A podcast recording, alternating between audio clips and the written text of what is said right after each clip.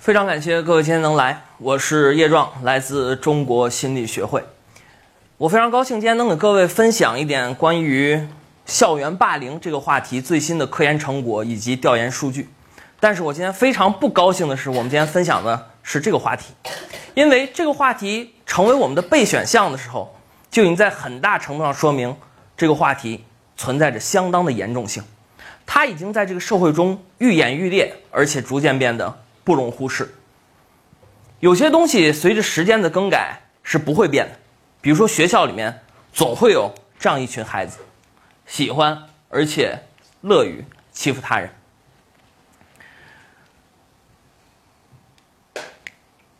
也会有这样一个遥控笔，喜欢而且乐于欺负用遥控笔的人。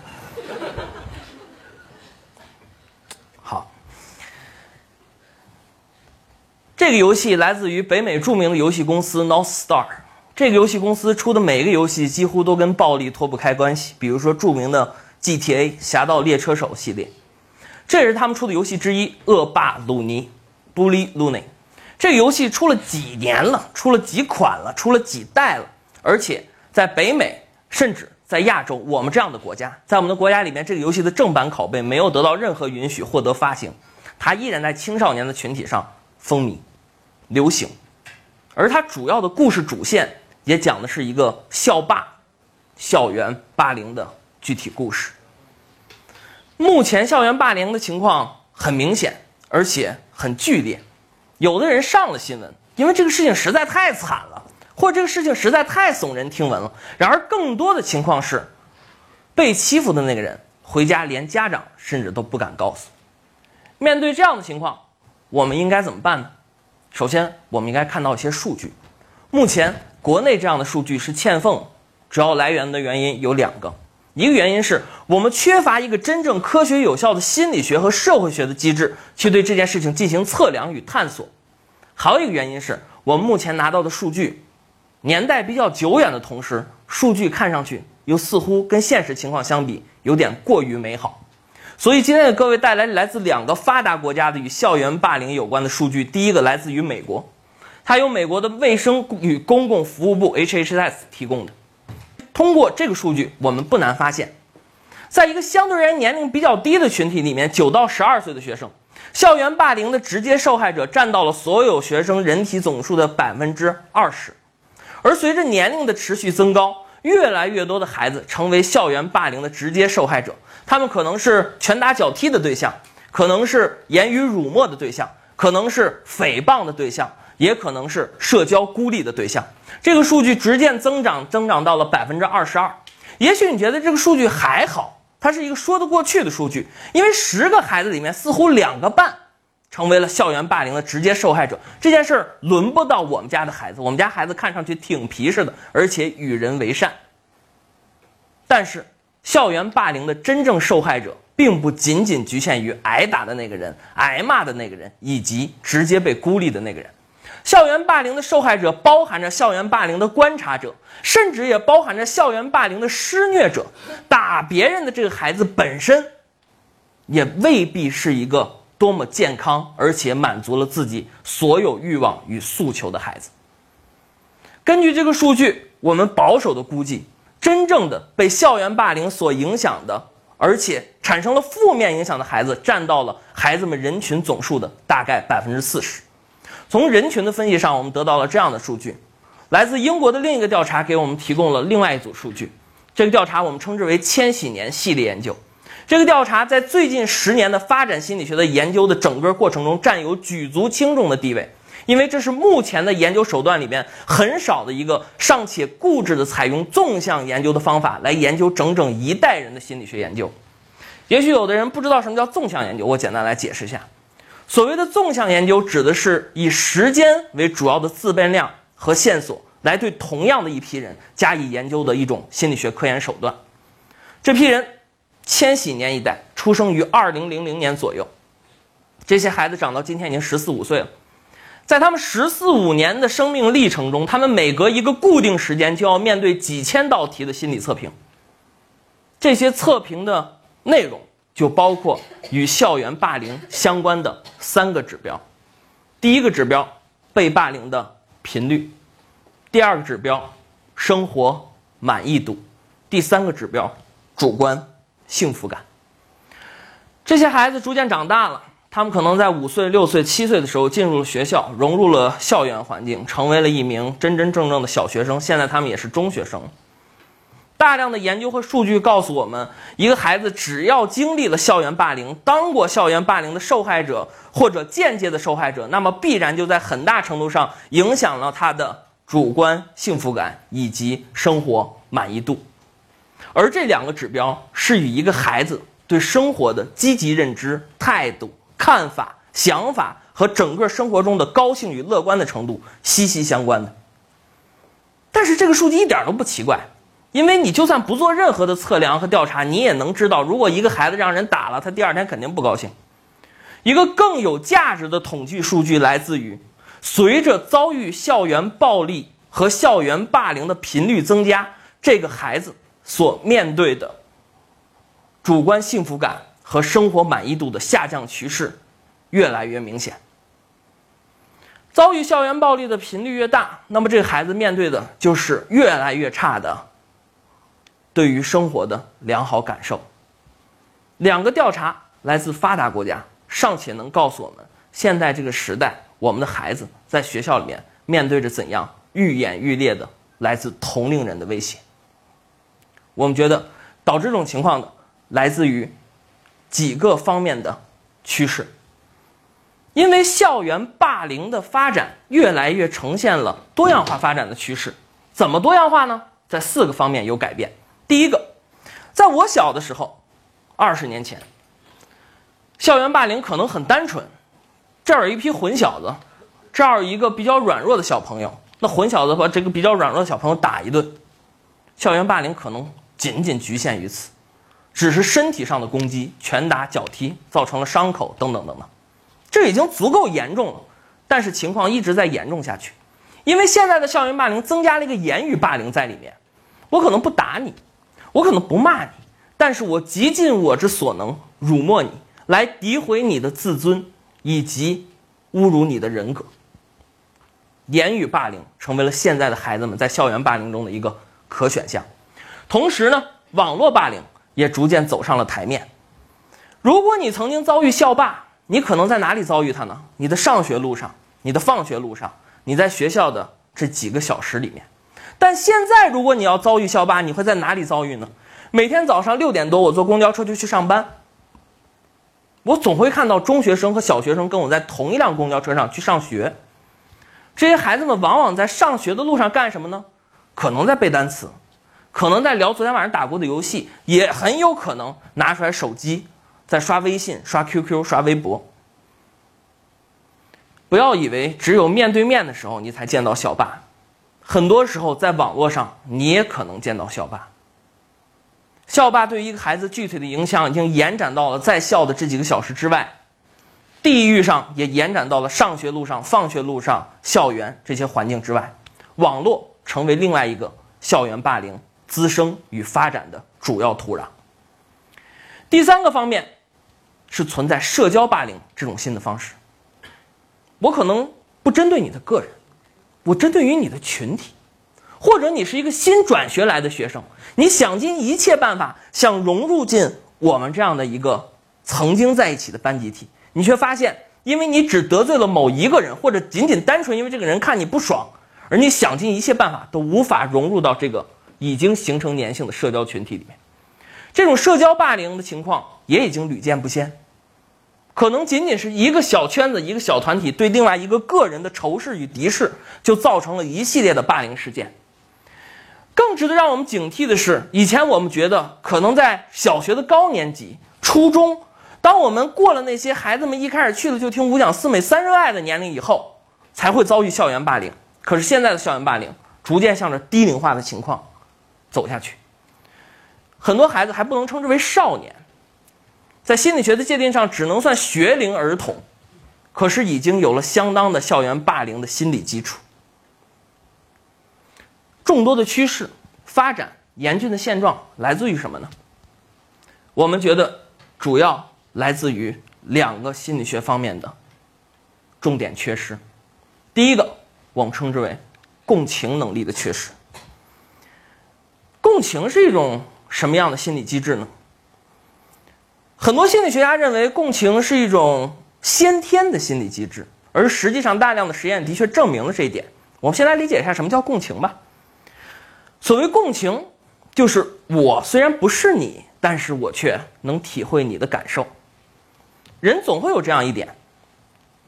共情最基础的一种，我们称之为疼痛共情，在人的额叶啊，知道什么叫额叶吧？额头这里，人的额叶，额叶中如果长了一个增生的脑结缔组织，那么由于这个增生的组织对于额叶造成的压迫。影响了这个额叶的功能的正常发挥，那么很有可能造成这个人频发癫痫。这是一个例子。好，我再讲这个例子给同学们讲讲讲讲，我就突然想到这个例子相关的一个事情，什么事情呢？在上个世纪七十年代和八十年代的时候，脑神经外科的手术如果想去做这种针对这种类型的癫痫的手术的话，怎么做呢？当时的方法就是把特别薄的冰刃。就是冰做的刀啊，冰刃从一个人的左眼窝里边插进去，进去把这个脑里边的结缔组织旋下来，再抠出来。有的时候这个冰刃抠不出来，但为什么要拿冰做呢？就让它化在这个人的脑袋里面，因为你可能进去后抠出来的过程很痛苦。我讲完这个时候，看底下的学员就跟你们现在表情一样，都是呃这种表情，这就叫疼痛共情。你脑袋里边长这东西了吗？没有吧。这个冰刀插在你眼睛里边了吗？也没有吧。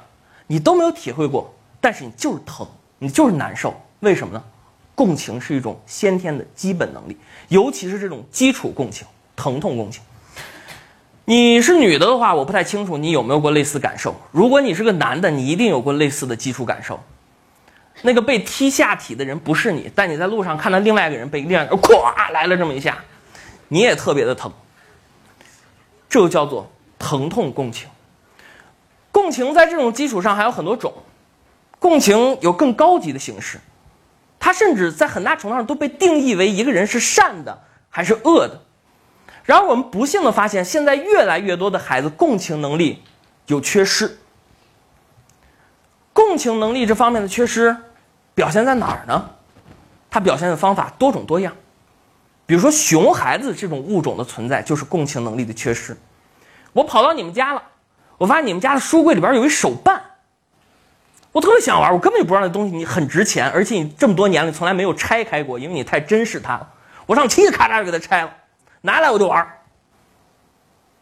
我看到你很难过，我也不以为意，我依然玩我的。这是什么呢？这是共情能力的缺失。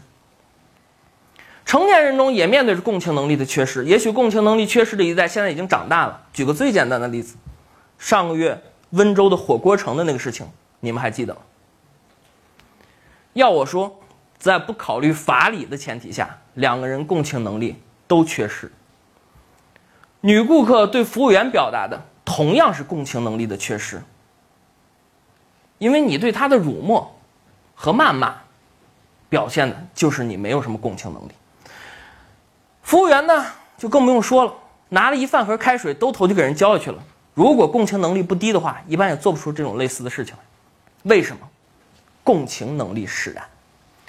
大量的研究已经证明了，这种共情能力的缺失跟一个人的暴力行为有着直接的关系。这个研究一共大概有二百多个，其中就包括我们国家最新的一个研究。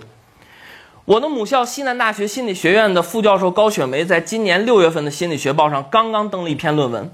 关于共情能力与暴力犯罪的 ERP 研究，他去监狱里面找因为暴力犯罪而判刑的人来测试这些人的共情能力。测试的办法是让这些犯罪的人看一个动画，这个动画是有个人切菜，切着切着切着，啪，把手给切断了。有的人无动于衷，有的人反应很大。最终的研究结果发现，暴力犯罪跟一个人的共情能力缺失有着直接的关联。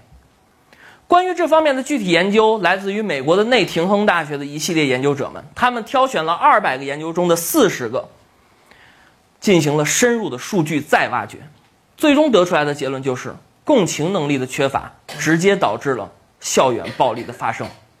可是这一个话题，并不仅仅足够来解释我们面对的如此严峻的情形。我们还有另外一个话题对之加以解释。这个老头呢，叫做阿尔伯特·班杜拉，上个世纪七十年代美国国家心理学会的主席，我个人最敬重的心理学家之一。阿尔伯特·班杜拉在上个世纪七十年代提出来两个概念，一个概念叫做替代学习，一个概念叫做自我效能感。后面这个概念跟我们今天没什么关系，我们重点来听前面这个概念。什么叫替代学习呢？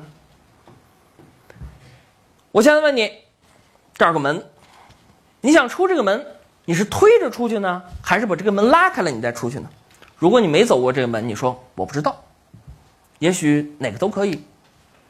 如果我现在先让你看到一个人出这个门，哐一推就出去了，我再问你，这个门是推着进去呢，还是拉开再进去？你就说肯定是推着进去，刚才他就推着进去了。好，没有让你推这个门，为什么你知道这门一推就能出去呢？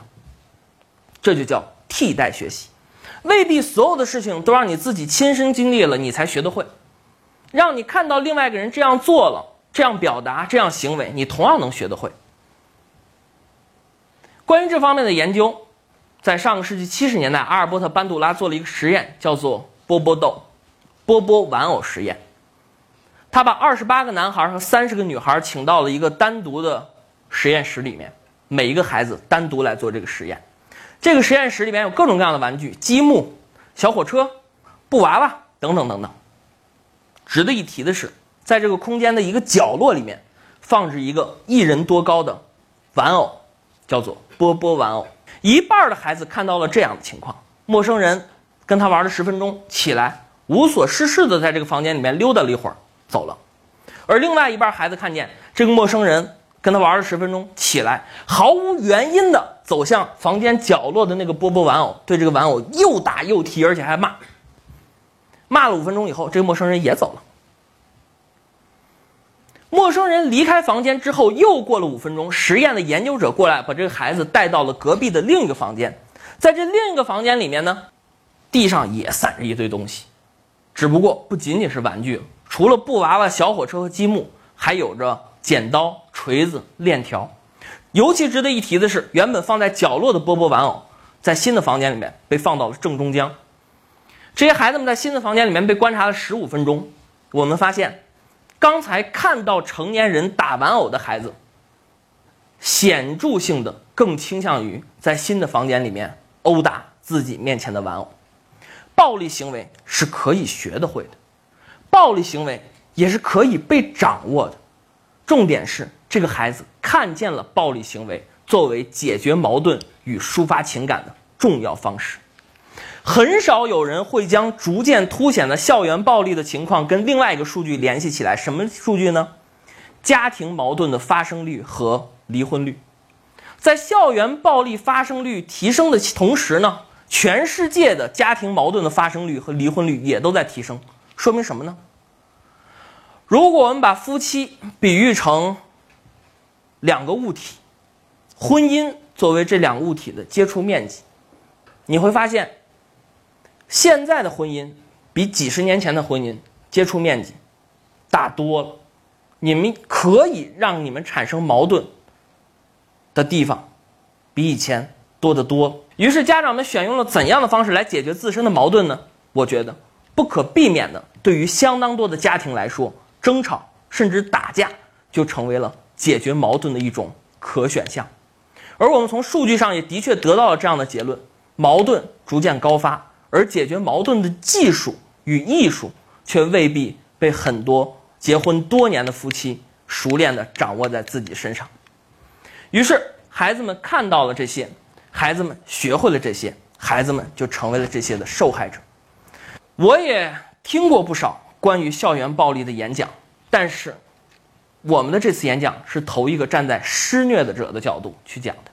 我们今天没有谈受害者应该得到怎样的补偿，应该获得怎样的心理咨询，应该得到怎样的针对于 PTSD 创伤后应激障碍的专门的修复与康复。我们今天谈的内容是，也许由于不注重共情能力的培养。以及家长自身在解决自己矛盾方面的错误典范，而造成了一批教育的受害者，而这批教育的受害者恰恰又成为了学校里面的施虐者。也许我们现在的教育面对着一个这样的问题：当你们更关注，也更迫切的知道怎样去教导好一个孩子的时候，你们注重的是家长、孩子中间的这个桥梁怎么来建立。可是，我希望今天我的演讲能够让你稍微警醒一点，你不要太把关注点放在桥梁这件事儿本身了，你还应该注意的是，当这个桥梁搭建起来的时候。你从桥梁上向孩子的这座岛屿传输的理念以及做出的典范，到底应该是一个怎样的状态？针对于教育孩子，越来越多的问题肯定会逐渐滋生。今天有校园暴力，明天就会有其他的问题。但是有一点是我们不应该否认的，就是针对于教育孩子的问题，问号应该落在我们家长自己的身上。我的演讲结束了，谢谢各位。